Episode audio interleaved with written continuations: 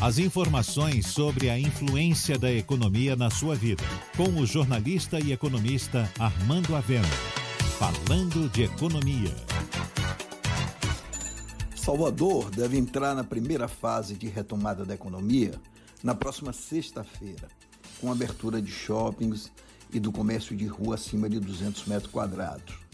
Essa, pelo menos, é a previsão do prefeito ACM Neto.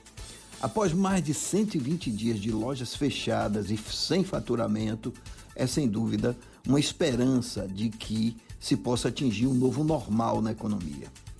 Isso não significa que todos os problemas estão resolvidos. Pelo contrário, agora será uma fase difícil, onde lojistas e clientes vão ter de se acostumar a uma nova forma de relacionamento, tendo como norma a responsabilidade no contato para com isso evitar a transmissão do coronavírus.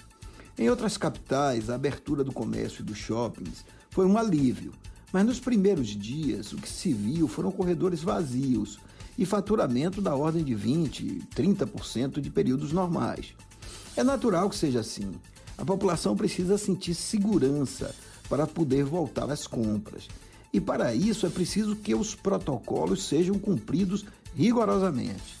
Se Salvador passar pela fase 1 sem que haja um aumento de casos, estará pavimentando o caminho para a abertura da fase 2 e assim por diante.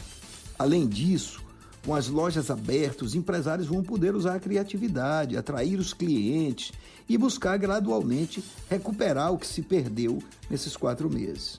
Há bons sinais na economia. O mercado imobiliário começa a crescer. As vendas no comércio em junho cresceram em relação a maio, embora estejam ainda muito longe do patamar do ano passado. Mas essa será a regra nos próximos dois meses.